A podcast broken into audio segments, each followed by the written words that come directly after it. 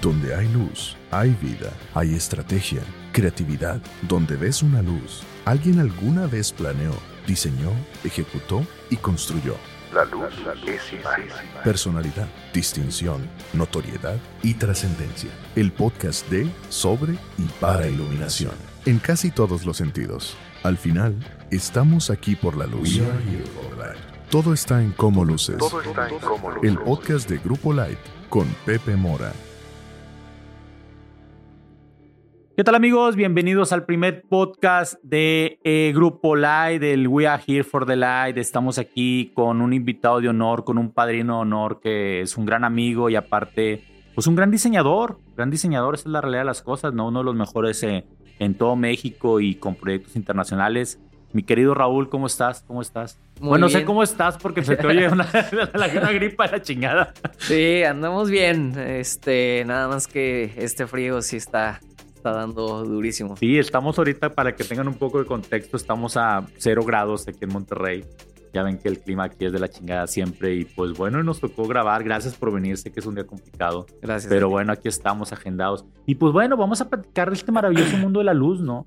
Claro. La luz, estamos rebotando unas ideas ahí de, de- yo te decía que con mi papá, pues lo, lo denominaban lamparero, ¿no? Y cómo yo en- con el paso del tiempo decidí, pues vender luz, ¿no?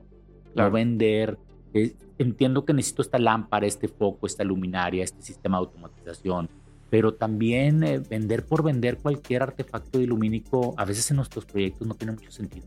Sí, ¿no? Y mucho de lo que nos pasa, eh, voy, a, voy a hacer una introducción rápida. Nuestro despacho se llama Space, seguramente, Seguramente algunos lo nos conocerán.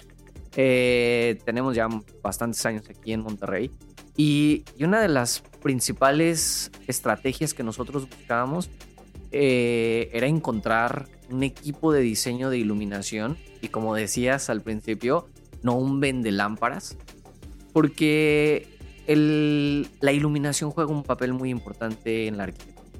Eh, es una arquitectura totalmente distinta con una buena iluminación y una arquitectura totalmente distinta con una mala iluminación.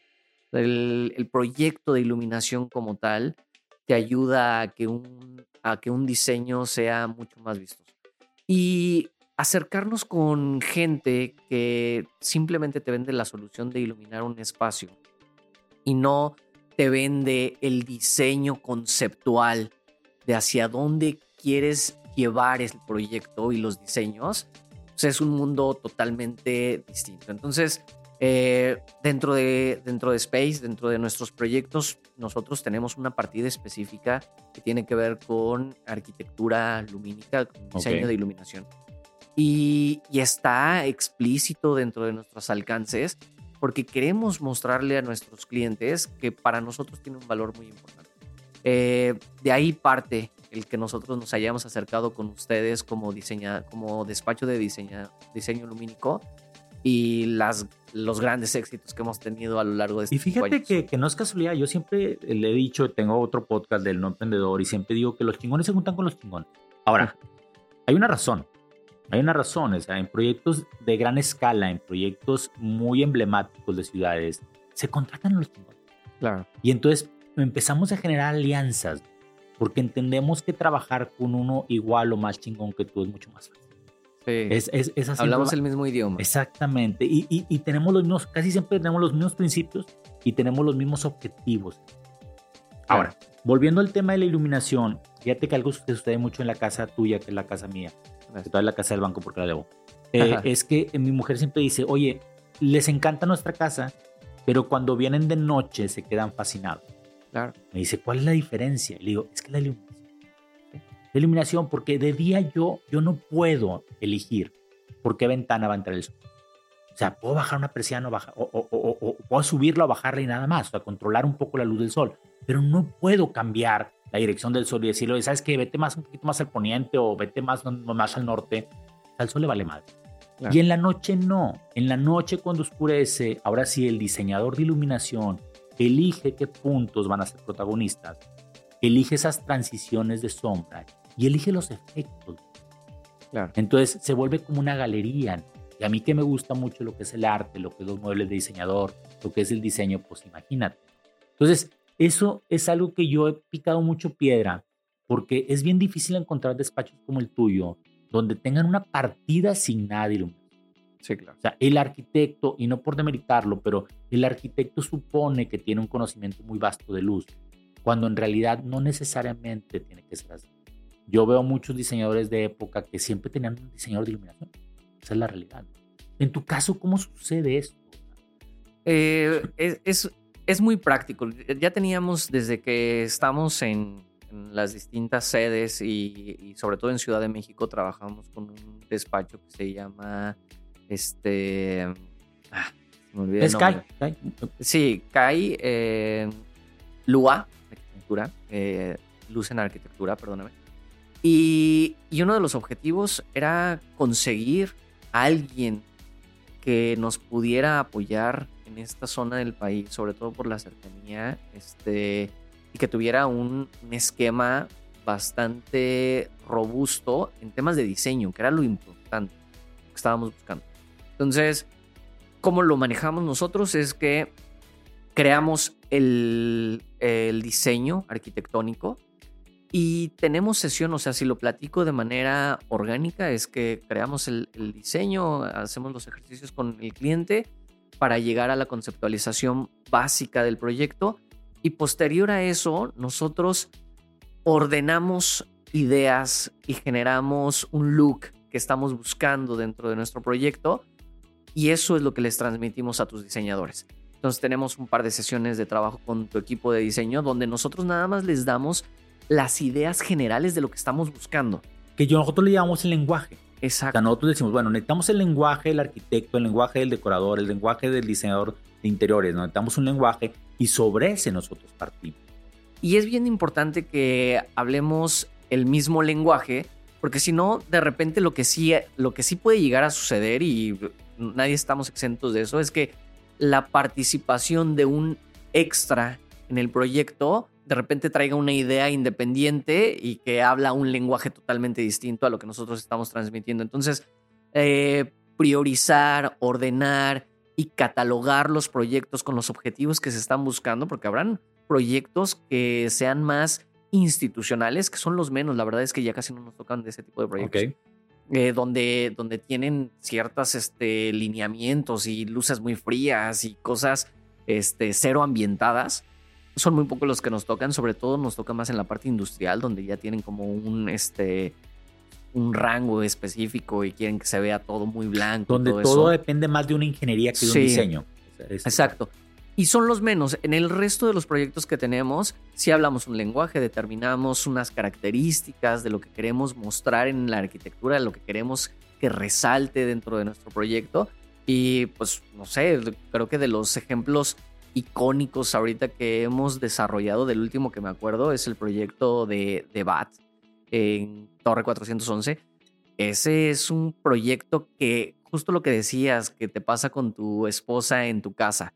Eh, es un proyecto que el mismo cliente dice, este proyecto se vive de día con ciertas características, tiene muchos elementos muy vistosos, pero dice, de noche es, es magia. Eh, hay bastantes elementos de iluminación, iluminación en el piso, iluminación. Quedó eh, bruto lo del piso, quedó increíble. Y, y estos pequeños detalles, con arquitectura logramos muchas cosas.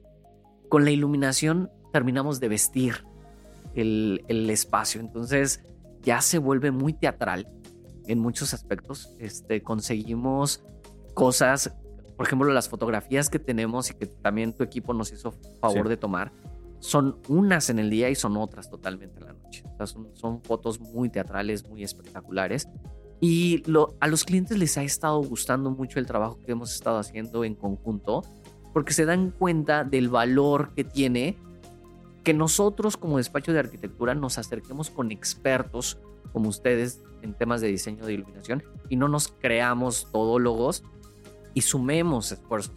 sí, porque también eso es bien importante, fíjate, eh, eh, eh, yo con diferentes arquitectos o con despachos de arquitectura, cuando voy y me siento a la mesa con ellos y, somos parte del equipo de diseñadores con un cliente, creo que el cliente le da más confianza. Sí. O sea, es como esto de la medicina, ¿no? O sea, tienes un cardiólogo, pero no va a ser el, el que ponga la anestesia. Sí, y a lo mejor ese cardiólogo no va a checar ciertos niveles de otra cosa. Entonces, hay un grupo que va a operar el corazón de una persona. Entonces, e, en la arquitectura sucede lo mismo y a veces nuestros egos nos impiden tener a esos especialistas al lado de nosotros. Porque el, chiste es sumar, ¿no? digo que no sepan de iluminación, claro, la arquitectura tiene que ver mucho con la luz, definitivo. Pero vaya, pero hay gente que solamente vemos un pequeño segmento llamado luz y es muy importante. Porque fíjate, tú pones luz en algo y luce. Y en aquello que no lo pones, de cierta manera pasa desapercibido. Entonces, la cantidad de luz necesaria, el efecto que se crea sobre esos objetos, sobre esas texturas, sobre esos muebles, es importantísimo. Claro. Yo a veces veo eh, obras de arquitectos o diseñadores fantásticas y les ponen una porquería de y la destruyen. Yo siento que una buena iluminación se puede destruir, una buena, perdón, una mala, una buena arquitectura se puede destruir con una mala iluminación. Sí. Y en cambio, una arquitectura mediocre igual la puedes enaltecer con una buena iluminación. Sí, sí, sí. El efecto que puedes lograr en las noches a lo mejor puede ser beneficioso. claro. Tener un, buen diseñador lumínico de tu, de tu lado. Sí. Ahora, pero, pero ¿cómo entra ahí también el ego en el caso de ustedes? Porque pues también hay una partida que tú dices al, iluminador que también le corresponde un monto de dinero por diseño. Sí, sí, sí yo, ¿Será eso el, problema con los arquitectos? Eh, no lo sé, pero nosotros desde que, desde que tenemos eh, dentro de nuestro esquema de negocio la partida de iluminación que tiene desde que arrancó Space, eh, siempre le hemos dado un valor económico a esto porque lo tiene. Es un trabajo que se desarrolla, es un esfuerzo y es un compromiso de un experto que se dedica a esto. Eh, y hay una, una descripción de todo lo que se hace dentro, de los, dentro del ejercicio de nuestros entregables. Ustedes, todo tu equipo, entra desde muy temprano en el proyecto. Tan temprano que esto ha sido motivo de éxito en algunos proyectos que hemos ganado, que los invitamos a las juntas desde el concurso y va Natalia de tu equipo y llegamos y somos un equipo muy robusto porque, porque no hay egos en, el despacho. De hecho, hay, hay, renders que se generan del, del diseñador de iluminación. Exactamente. O sea, vaya, no que nos genere yo, sino la idea, oye, si le ponemos algo aquí antes de ir a la junta, o sea, eso también sucede. Y, y, se, han, se han logrado buenos, buenos concursos desde la parte de concurso que hemos participado en equipo. Se han logrado buenos concursos y ahí el mismo cliente se da cuenta de que hay un equipo bien robusto, de un montón de gente experta, y eso es lo que nos ha catalogado como despacho de arquitectura. Tener un equipo multidisciplinario, donde hay expertos en cada una de las áreas que participan dentro del proyecto, y el cliente termina dándose cuenta de que el valor de su dinero tiene mucho más potencial bien invertido. Este, muchas firmas lo hacen, muchas firmas de arquitectura eh, creo que también es parte de su filosofía. Nosotros desde un principio lo, lo hemos desarrollado. Y, y, para nosotros la iluminación ha sido un factor muy importante dentro de nuestro diseño, tanto que lo platicábamos al principio, este, está, tiene un rubro en nuestra propuesta, tiene un rubro de entregable, tiene un papel importante en cada una de nuestras entregas formales. Y, es el valor que le damos. Este, por muchos años, creo yo, y por lo, por lo que he vivido, y este, tengo, tengo nada más 12 años en Space, pero escuchaba que mucho de lo que sucedía antes era que buscaban nada más que los espacios estuvieran bien iluminados y cumplieran con normatividad. Ya hoy en día que un proyecto cumpla con normatividad es como eh, es, como hasta medio absurdo, ¿no? Es, muy básico. Es muy básico. Que, que, algo salga en tiempo, costo y calidad es algo sumamente básico. Eh, hoy en día el que realmente la iluminación juega un papel importante dentro del proyecto es lo que realmente tiene valor y tiene importancia. Entonces, para nosotros es ese, ese objetivo dentro de la alianza que tenemos con ustedes como Grupo Light. Ahora, pero, eh, porque si no la gente se va a confundir. Entonces, contrato un diseñador de iluminación donde yo tengo un proyecto que el, el, cliente final sabe que se, eh, va a haber un especialista. Pero también, por Dios, y, lo quiero comentar porque también no es que eh, Space no haga nada. O sea, ustedes también llevan una partida donde se encargan de la supervisión y de generar ese lenguaje en conjunto con Grupo Live. O sea, tú me pasas el proyecto, yo lo empiezo a digerir y empezamos a rebotar ideas. Sí. Entonces, de cierta manera, que cuando termino yo un proyecto con ustedes, yo siento que es un proyecto generado por ambos.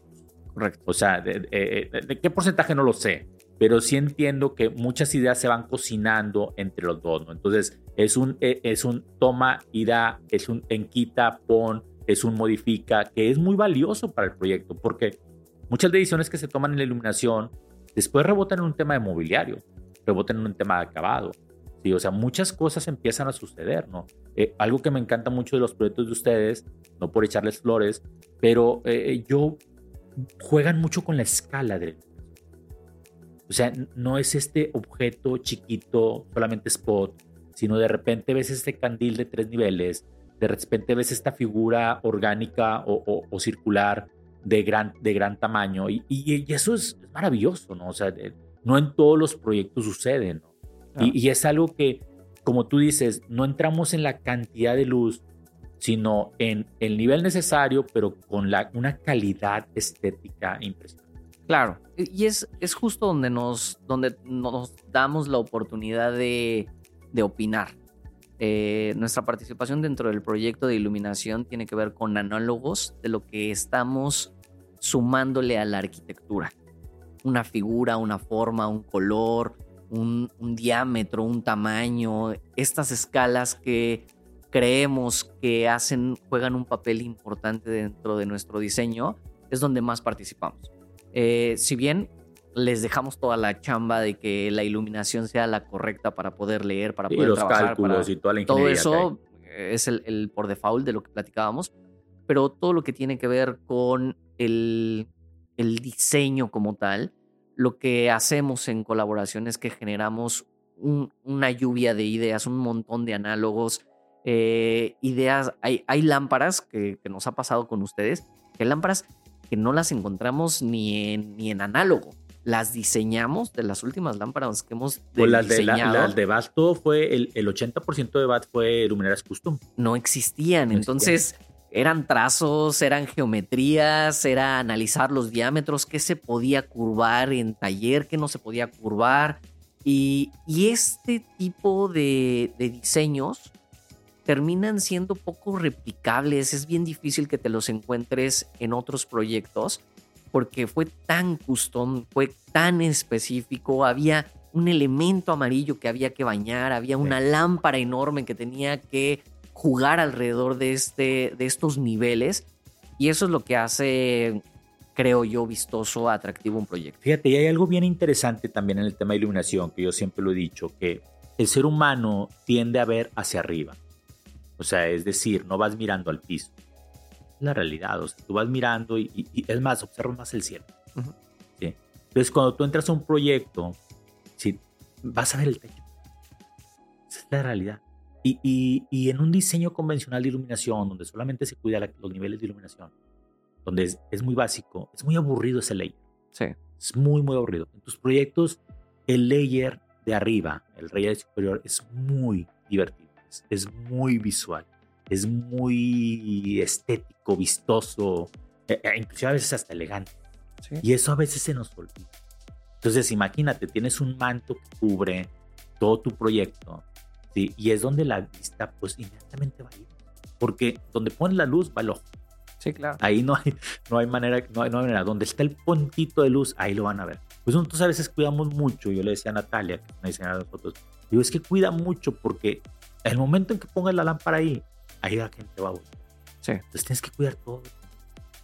Entonces sí, o sea, el trabajar con ustedes nos, nos permite el poder crear unos escenarios lumínicos muy vistosos donde claro, cuidamos el ahorro de energía, claro, cuidamos que los niveles sean los, adecuados porque sabemos que puede afectar, puede haber un accidente o puede haber una baja productividad. Claro que cuidamos temas de sustentabilidad, porque también ustedes nos, nos piden mucho el tema de sustentabilidad, o sea, pero al final creo que lo que la gente ve es este efecto lleno de luces. y, lo que nosotros llamamos el factor wow.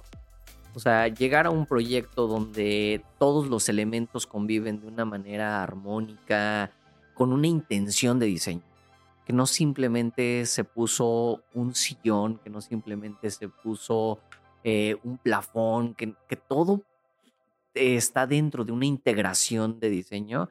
Eso creo que es lo que hace que el valor de la iluminación, el valor de la selección de los muebles, el valor de la selección de los acabados y cómo conviven con cada uno de los elementos del proyecto, eso es, eso es lo que termina de enriquecer lo que hacemos nosotros Este, es muy grato trabajar con equipos muy profesionales que, que le suman al proyecto. Como, como decía, o sea, no, no, no somos expertos en todo, pero nos sumamos con un equipo de expertos en cada disciplina. Hubo una historia también en ese proyecto, el, el tema de la tira en el, piso. Que, bueno, nosotros conseguimos la tira, eh, se planteó y luego Alejandro el de la constructora, el de la constructora Black Penguin, que también un tipazo y un buen, muy buen especialista, él resolvió cómo hacer el nicho para, claro. para alojar esa, esa tira, ¿no? O sea, el diseñador de iluminación también requiere de otros especialistas, sobre todo en el tema de, cuando es constructivo, de otros especialistas para poder albergar, albergar esos luminarios, Y es, es un... Multidisciplinario. Es, es un juego bien interesante cuando haces cosas que no se habían hecho antes. E, es un gran reto. Eh, creo que es mucho de lo que busca un arquitecto o es mucho de lo que buscamos nosotros, tratar de que nuestros proyectos... Nosotros ya habíamos hecho un proyecto de BAT en Punto Valle y luego hicimos el proyecto de BAT en 411 y lo que nos decía el cliente es, no sé qué tienes que hacer, pero no puedes copiarlo. O sea, no, no sé qué tienes que hacer, pero tiene que quedar más padre tienen que haber cosas que realmente no, no puedas identificar tan fácil en otros proyectos. Te faltó gastar menos. Este, ah, y aparte nos dijo que quería gastar menos. El éxito de 411, del, del DEBAT 411, es que el cliente lo dice. Si ahorita sentáramos al director que se llama Ordener, nos diría, el éxito de este proyecto es que se ve mucho mejor y salió en menos, en menos dinero. Eh, ese es como de uno de los grandes éxitos. Pero también eh, en las pláticas eh, de inauguración nos reíamos de, nos inventamos cosas que no teníamos ni idea de cómo se iban a solucionar. el único que no se reía de, esos comentarios y de esos chistes era la gente de Black Penguin, porque los volvimos locos con un montón de decisiones que no sabíamos si, si iban a convivir de una manera adecuada entre sí. Entonces, hubo mucho domi. Y eso, eso yo no sé, yo no sé por qué como que se ha dejado de hacer el, el maquetear. Este, luego ni es tan, tan costoso. Luego es tan cuesta costoso y, da tanta información. Sí. O sea, es increíble la cantidad de información que puedes sacar. Yo siento que nos volvimos huevones con este tema de todo 3D, de los Revit. La verdad, Fíjate, en iluminación pasa algo. Hay software de iluminación especializados y lo que tú quieras. Claro. Pero nunca, nunca te va a dar la información de hacer una prueba. Sí. Nunca. Los materiales se comportan de una manera pues, diferente. Esa es la realidad. Ya, ya en sí. Y aquí se maqueteó eh, uno a uno la luminaria. Se maqueteó uno a uno el plafón. Se maqueteó, o sea, se hicieron domis de estos elementos atípicos que teníamos una idea de, cómo se iban a desarrollar y teníamos experiencia alrededor de la ingeniería de los materiales, pero no existía un, precedente de estas, de estas de ir a esa obra y hazlo así. Pues, Ajá, ve, a, ver ese plafón porque lo tienen en tal proyecto y en tal proyecto. No, no había Las luminarias, de hecho, las armamos ahí. Sí, O sea, las luminarias llegaron totalmente deshuesadas. O sea, ahí se armó cada una de las, de las formas. Que nosotros me acuerdo que Natalia cuidaba mucho esas formas, ¿no? Porque hay un equilibrio, en esa escala había un equilibrio. Entonces era, no, no era cambiar una forma por otra o... No, no, no, o sea, todo tenía que tener, tenía que tener un ritmo mejor.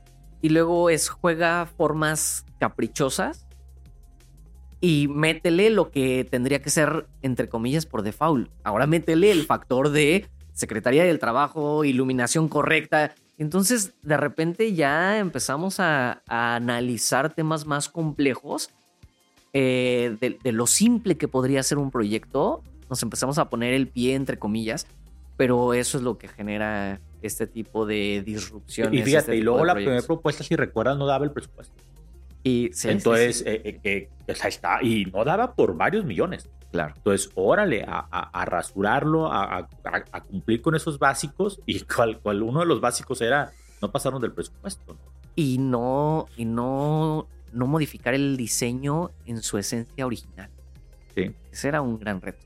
Porque cómo le bajas a algo sin demeritar la calidad y eh, que el diseño se siga viendo como se buscaba.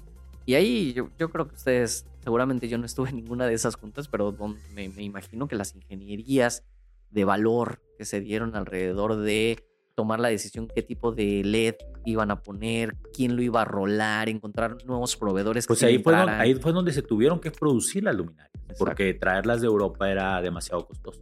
Pero también sabíamos que en Europa la estética la iban a cuidar mucho, entonces hacer un producto tropicalizado, pero con la misma esencia. Esa es la realidad, porque también la ingeniería de valor no se trata de cambiar una por la otra, sino de tener, de tener eso, o sea, el mismo valor, la realidad, el mismo valor a un costo, un poco con, o con ventajas que le puedan ayudar al cliente. ¿no? Claro. la gente piensa que es lo mismo, un equivalente y un similar, y, y es, es incorrecto. Poca gente hace ingenierías de valor. esa es la realidad. Sí. La gente cambia. Sí, y, y la ingeniería de valor está, no solo, el objetivo principal de una ingeniería de valor no está en Ahorrar. ahorrar, está en hacer nuevos cálculos, hacer nuevas dar valor. Exacto, no solamente en el tema económico, es realmente dar una solución que cumpla con todas las características de origen del proyecto. Y eso es, mucha gente no lo hace. No, no, no. Y es donde... Definitivamente. Nosotros como diseñadores de iluminación, por eso hay, hay una parte, siempre le digo a mi gente, vendemos luz, pero hay que entender que vendemos, somos negocio, pero también hay que entregar algo en el cual nos sintamos orgullosos. Claro. O sea, vender porquería por vender, pues no, no se trata de eso. Y fíjate que en el proyecto de debate se obtienen tres cosas que nosotros buscamos siempre básicamente. Luz para ver, o sea, que es este basic, la cantidad de luz que necesitamos. La luz para mirar, algunas cosas que se resaltan. Y sobre todo que eh, DEBAT es un proyecto muy, muy, muy atípico, porque se, se, se, se ve ese esplendor, la luz para contemplar. En, en BAT es muy contemplativa la luz. Sí. Y yo, yo le metería un, un siguiente factor que muy poco se habla de eso. eh, prácticamente el 90% de nuestros proyectos está relacionado a ser accesible. Ok. Y ser accesible, como que yo no sé si es un típico, es una generalidad, como que todo el mundo ve el tema de la accesibilidad a gente con una discapacidad, discapacidad motriz. Es como la más común. Sí, sí. Y, y es tan común que hasta la mayor cantidad de símbolos que encontramos en el medio hablan de una silla de ruedas. Ok. O sea, eso es como lo que, lo que ubicamos lo como que piensas inmediatamente. discapacidad. Pero nadie, o bueno, no, no, no, no generalizo, pero nosotros nos enfocamos mucho en tratar de hacer proyectos y está dentro de nuestra metodología, lo tenemos como una gama azul.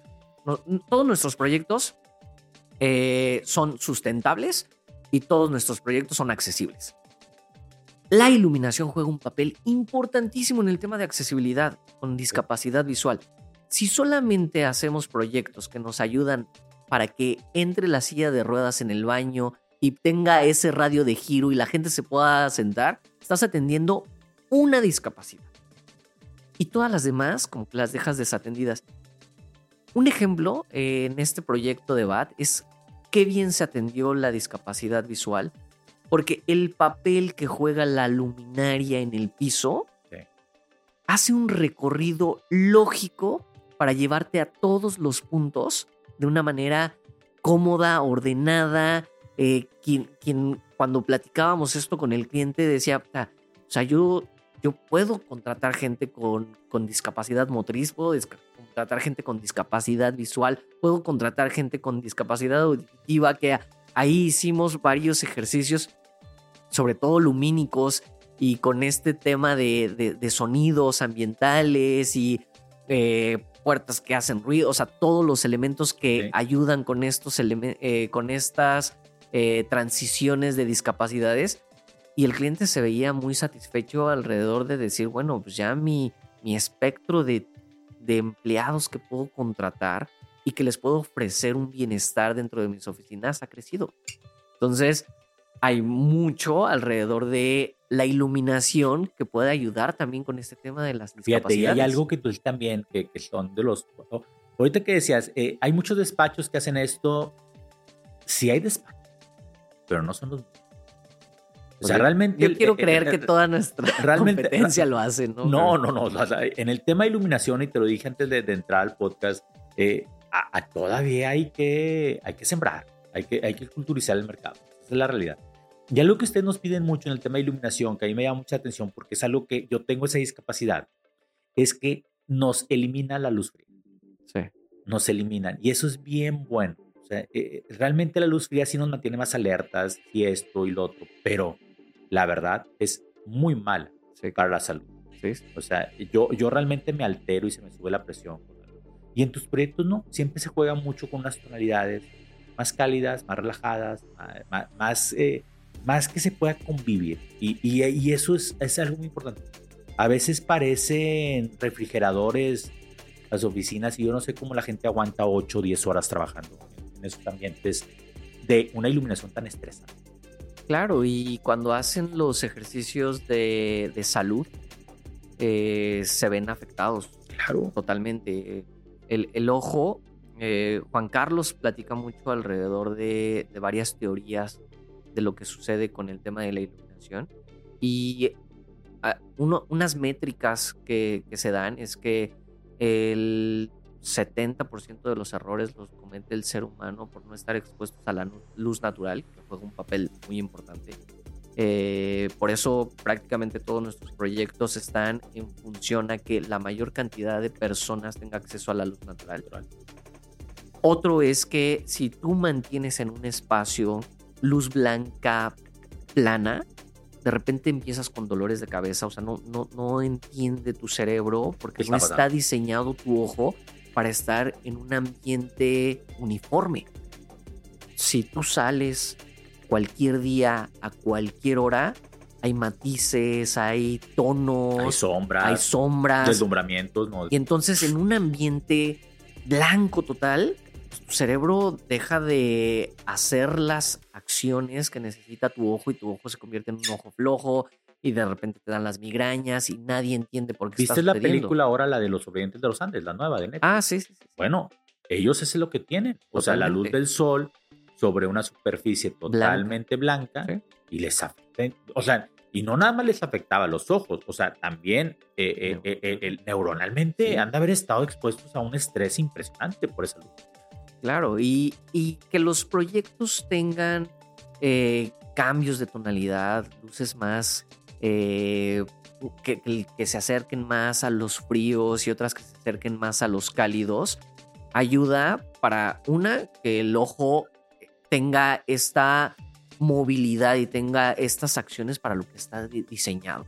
Nosotros estamos, como seres humanos, fuimos diseñados, no, no, me voy a meter ni en religión, ni en Big Bang, ni nada de eso, pero fuimos diseñados para estar allá afuera. Claro. O sea, los seres humanos actuamos de una mejor forma y tenemos una mejor eh, eh, forma de apreciar y de vivir cuando estamos expuestos a la, naturaleza.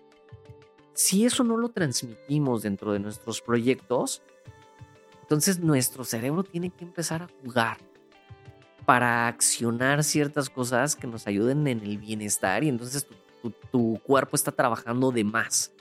Eh, cuando a los ambientes les metes sombras, les metes eh, cambios de tonalidades, les metes. Es lo que te iba a decir ahorita, o sea, qué, qué bonito se vive, porque pues yo también estuve en ese proyecto ahí, ahora que lo terminaste, qué bonito se vive la sombra en Bat. Sí. Entonces, ¿cómo? No, sí, se, se vive muy bonito. Y, muchos de los proyectos, o sea, podríamos seguir hablando de BAT como, como un caso de éxito, un cliente muy, muy feliz. Pero, pero McKinsey, el, el, proyecto de McKinsey también es un, un gran proyecto donde uno de los objetivos era que las tonalidades cálidas. O sea, el, cliente decía, a ver, eh, mi equipo de trabajo pasa más horas dentro de la oficina porque quieren pasar más horas y porque ese es un incentivo en la oficina que en la casa. Eh, de repente nosotros llegábamos a sus oficinas como eso de las 10 de la noche y había gente. Eh, tienen, tienen unas políticas bien interesantes alrededor del bienestar de los empleados. Eh, tienen regaderas, eh, muchos de, mucho de la comida del día a día es free, no les cobran ni, ni un reembolso de nada. y la iluminación, los espacios, los ambientes, querían que fueran muy cómodos. O sea, que la gente se sintiera a gusto, que se sintiera en un, en un lugar. Nunca lo, lo, llevaron al punto de queremos que se sientan como en casa. Sí, pero acogedor. O sea, que, pero que, se sintiera un calor eh, y que se pudiera vivir. Eh, la iluminación que, que tiene McKinsey eh, se vive bastante hacia ese lado, hacia el lado de que te acoge. Entonces, cero hay tonos fríos en ninguno de los espacios de los que, ni en los baños.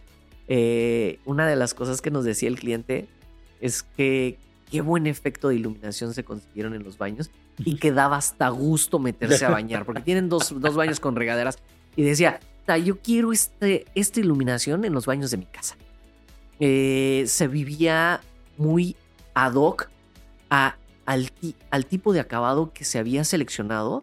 Entonces, cuando tenemos esta correlación de diseño, esta cooperativa de diseño entre ustedes y nosotros, y nosotros les decimos que vamos a poner unos mármoles muy blancos o unos, unos elementos muy blancos, y, y ustedes participan en colaboración con nosotros, pues ya sabemos que el tipo de tono, de luz, tienes oportunidad de hacerlo un poco más amarilla.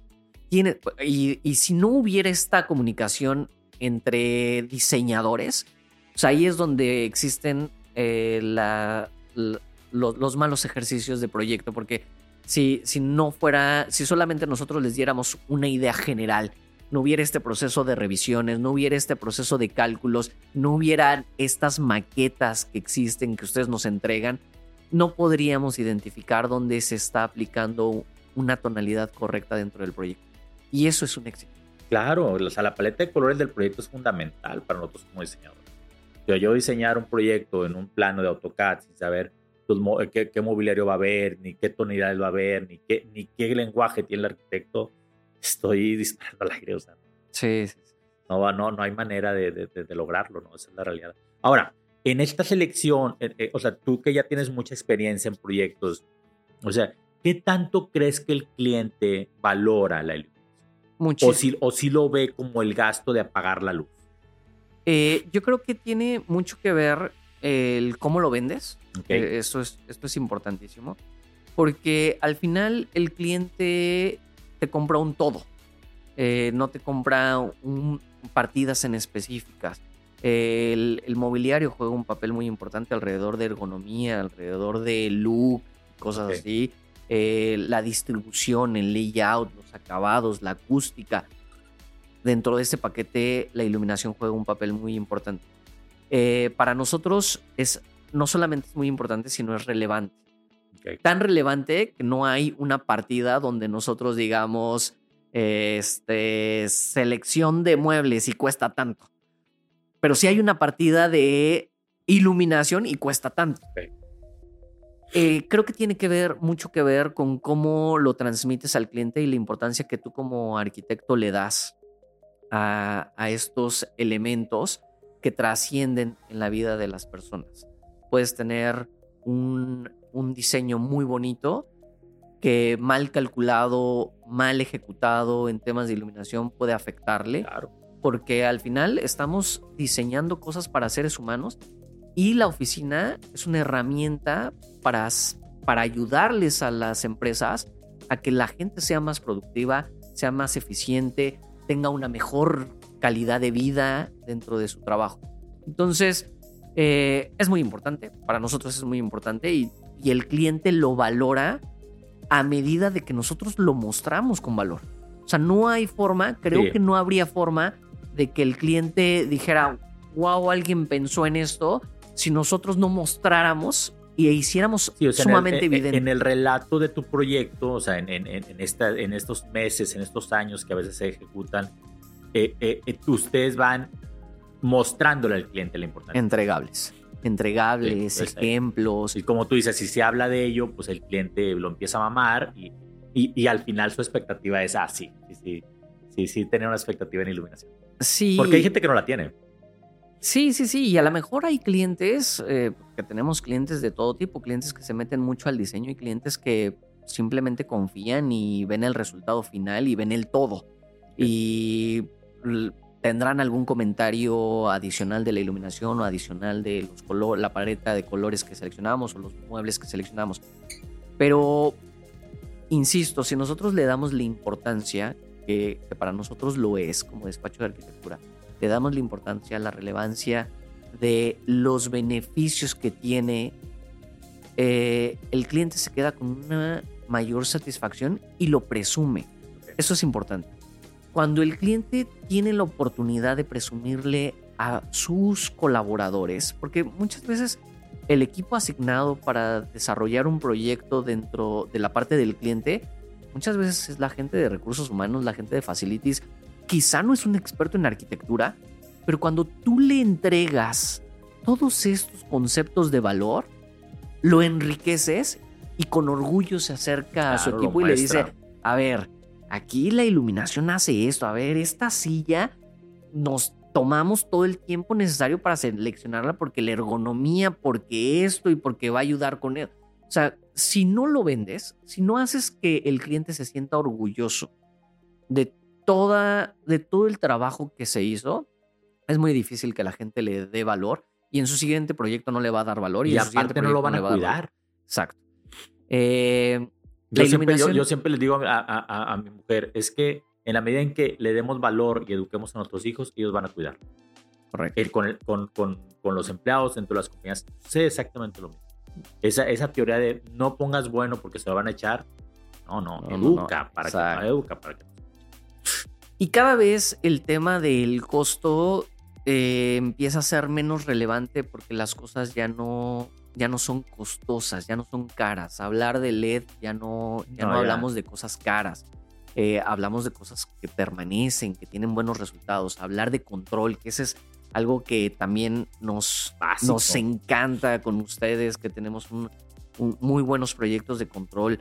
Entender que, que es una herramienta que te ayuda a ahorrar a largo plazo y que los clientes lo entiendan, lo lean, lo vivan, lo, lo, lo vean no como un buen discurso de venta, porque no es venderles ahora, ya les vendimos las lámparas, ahora venderles Bien. la parte del control y entonces el budget ya empezó a inflarse, inflarse.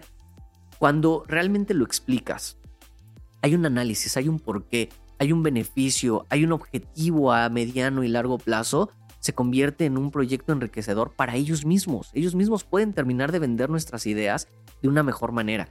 Eh, el- uno de los ejemplos que, que hemos hecho con ustedes es cómo estos controles cercanos a, a las ventanas, donde este control baja la persiana y entonces intensifica la iluminación y hacen ahorros este, a lo largo de todo el día, eh, minimizan luz donde no necesitas, maximizas luz donde de repente ya generó una nube, una sombra.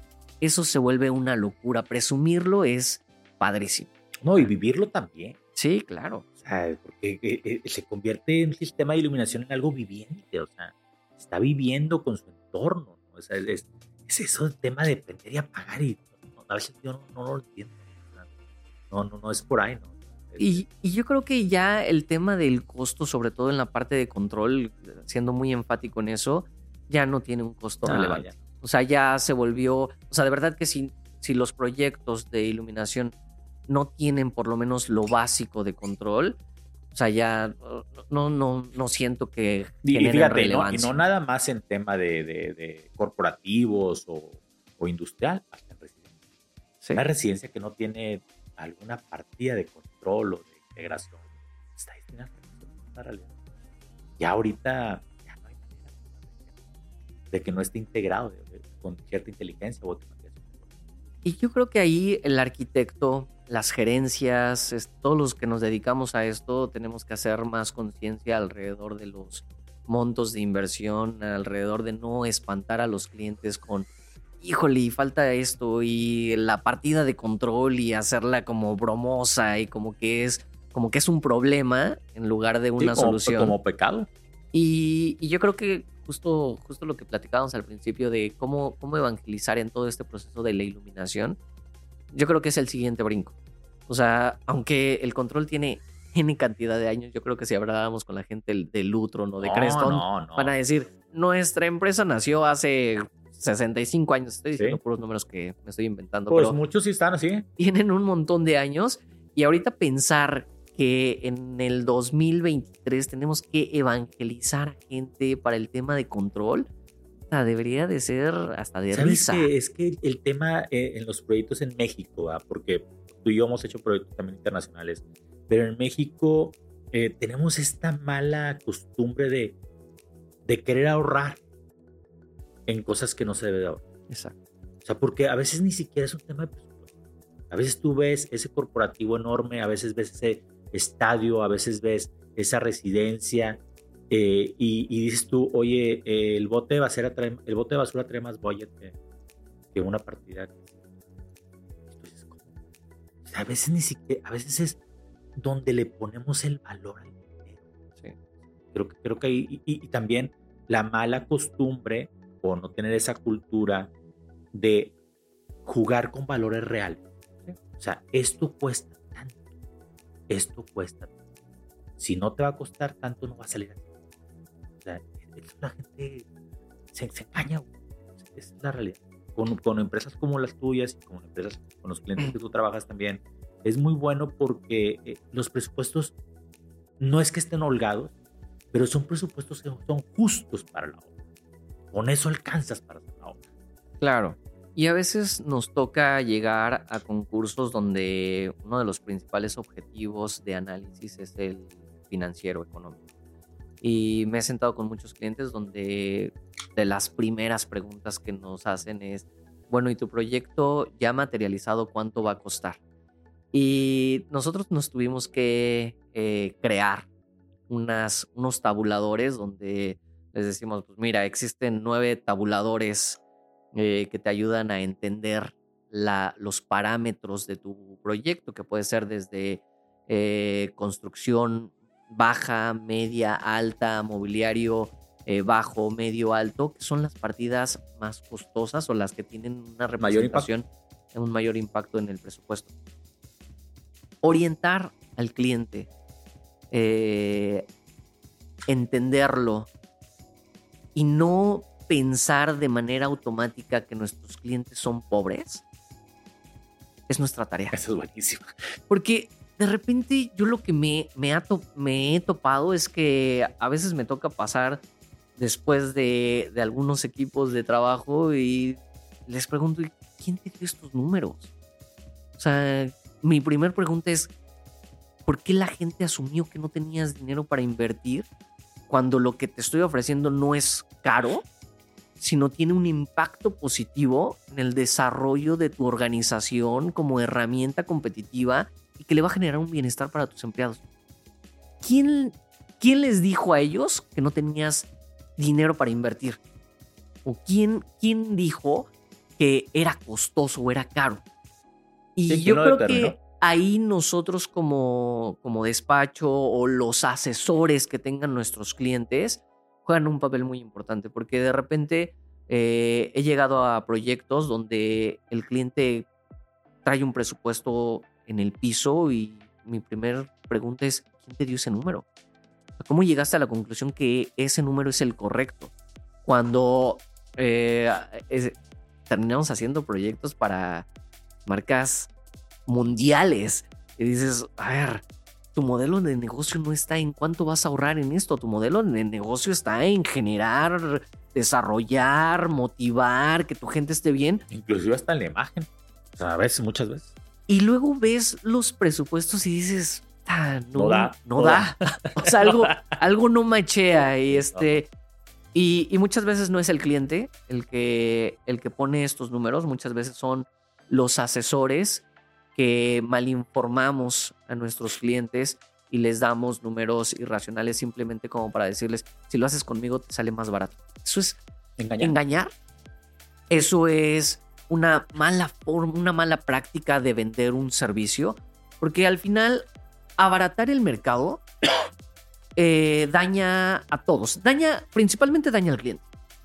Porque el cliente, al generar un desconocimiento y creer en una persona que le está diciendo, honesto sales, eh, el primer engañado es el cliente y el primero que no supo ni lo que estaba comprando era el cliente. Y al final, pues seguramente sí le salió más bajo de lo que le debería de haber costado, pero yo no sé si ese, ese valor que se ahorró o ese costo que se ahorró lo perdió en beneficios. Y quizá el cliente era su proyecto para los siguientes cinco años. O su proyecto. Para o su gran proyecto, porque pues, ojalá y que la cultura mexicana fuera que, como en Estados Unidos, que cada cinco años remodelan las oficinas, pues aquí de repente llegamos a oficinas que cada 20 años las remodelaron. Entonces, si alguien malinformó a los clientes, pues ya les tiró el proyecto los siguientes 15 años. Los siguientes 15 años y aparte, eh, como trabajamos 8 o 10 horas diarias, pasamos más tiempo en ese proyecto, o sea, dices tú, ¿dónde estuvo tu calidad de vida? El análisis de depreciación de, las inversiones, todos estos análisis eh, de objetivo, de fiscales, hacia dónde va, cómo lo vas a pagar. Hay muchas formas Ahora, yo te lo voy a contar más triste. En tema de iluminación específicamente, que tú sabes de presupuestos y todo, porque tú armas todo el, presupuesto global de una obra, la, iluminación es una partida, es una partida que tiene mucho impacto, pero económicamente hablando, no es una partida tan no. no, digo que tampoco es de las chicas, pero no es una partida tan grande para el impacto que tiene. Claro. Entonces ahí también, cuando yo por eso digo, cuando, cuando le meten tres pesos de iluminación, tampoco te ahorraste tanto. No. Esa es una realidad, pero si demeritaste el proyecto, bien, cabrón. Sí, estamos hablando de confort. Estamos hablando de cosas con las que vive la gente día a día. Cosas que te afectan en tu trabajo. Entonces, hablar de una selección de una mala silla, hablar de la selección de una mala luminaria, de la selección de, este, no sé, algo que realmente... Pues la acústica. La, acústica que juega un papel muy importante. Eso versus pues, seleccionar una piedra o no. Eh, la verdad es que hay cosas. O, si está muy rugosa la, alfombra o no está también. hay, cosas que son. terminan siendo más capricho de diseño y le suman al, vestido, obviamente le suman a, a los objetivos primordiales del diseño, pero que no trascienden en la vida de los seres humanos que lo viven ahí es donde digo, las ingenierías de valor muchas veces se tendrían que dar dentro de los objetivos que no afectan a las personas que lo van a vivir. Entonces, yo, no hablaría de, de ingeniería de valor, los ahorros. Sí, los ahorros. Ahí los ahorros deben de estar, debe estar en disciplinas que no Exacto. Esa es la realidad. Para terminar, ¿qué aconsejarías? Porque acuérdate que nos, nos escucha mucho joven, mucho, mucho nuevo en este mundo de arquitectura. ¿Qué recomendarías acerca de los diseñadores?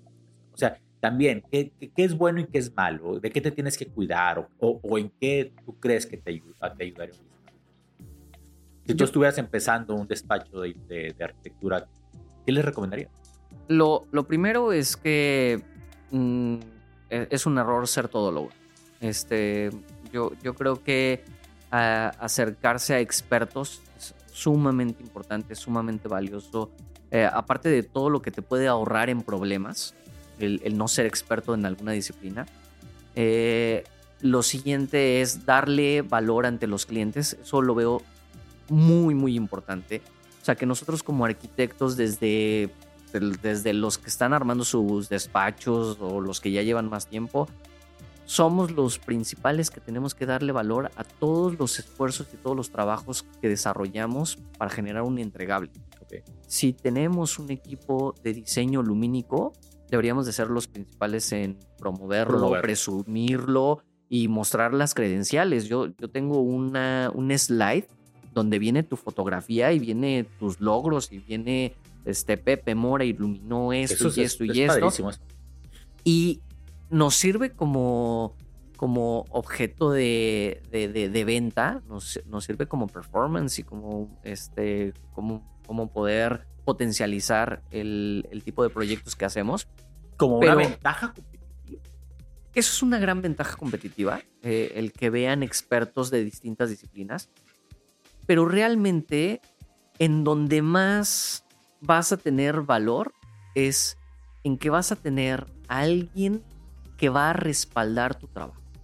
Y ahí es donde le vemos mucho valor, porque si pasa algo, si algo tiene un mal cálculo, si algo necesita una solución o si algo necesita una respuesta, no hay como voltearte con el experto y que nos ha pasado con ustedes que de repente hay clientes quisquillosos y dicen, a ver, aquí debería de haber más luz. Y llegamos con los equipos eh, de medición y les mostramos y es bien padre decirle al cliente, se hizo bien. Pero tener las bases. Y si, quieres más, ponemos más, o sea, pero. Exacto. pero no por la necesidad. Y traes la normativa y traes este, el cálculo. Oye, pasó en otro proyecto de no supimos armar las luminarias, cámbienlas. Pues te ayudo a armarlas. Exacto. Cambio, no, no, o sea, sí pasa. O sea, un especialista te va a resolver. O sea, ese o sea, volviendo al tema de los doctores, ese anestesiólogo, si algo pasa mal, él te va a ayudar. Esa enfermera que, que se dedica a las medicinas ahí, o, te va a ayudar, o sea porque pues en lo que estás operando el corazón van a suceder muchas cosas. Claro. Muchas, cosas. Yo creo que quien no, los despachos de arquitectura que no se apoyen con un despacho de diseño lumínico, eh, tienen, tienen mayor riesgo, a no ser que sean expertos. También yo, supondría que habrá despachos que tengan su área de diseño lumínico y es lo mismo. O sea, tener un área de diseño lumínico dentro del despacho o acercarte con un despacho de diseño lumínico es ideal. Pensar que proponer lámparas o proponer este, elementos de iluminación por gusto es suficiente, siento que es un, grave error. Este, como arquitectos tenemos gran responsabilidad alrededor de nuestros diseños, no solamente que se vean bien, sino que traigan un beneficio para las personas que lo habitan y es una gran responsabilidad. Y tener corresponsables que nos ayuden a representar un buen diseño y a darle valor a nuestros diseños es muy importante. Raúl, encantados. Gracias por ser el padrino. Gracias. Gracias, amigos. O sea, la verdad que siempre, siempre en tus proyectos es, es muy motivador y muy, muy retador porque también contamos lo bonito, pero si ves cómo, es una chinga cada proyecto. pero es bonito, o sea, cuando, cuando te llevas una buena chinga es como ese gimnasio que te, que te aventaste dos años o un año y de repente ves el músculo y, o sea, en los proyectos cero.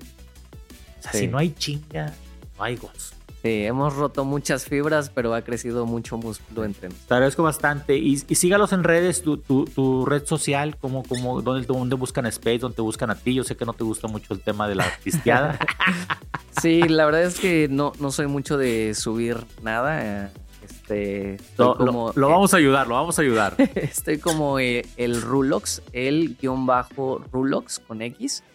Eh, y eh, Space Mex, la todas las redes de Instagram.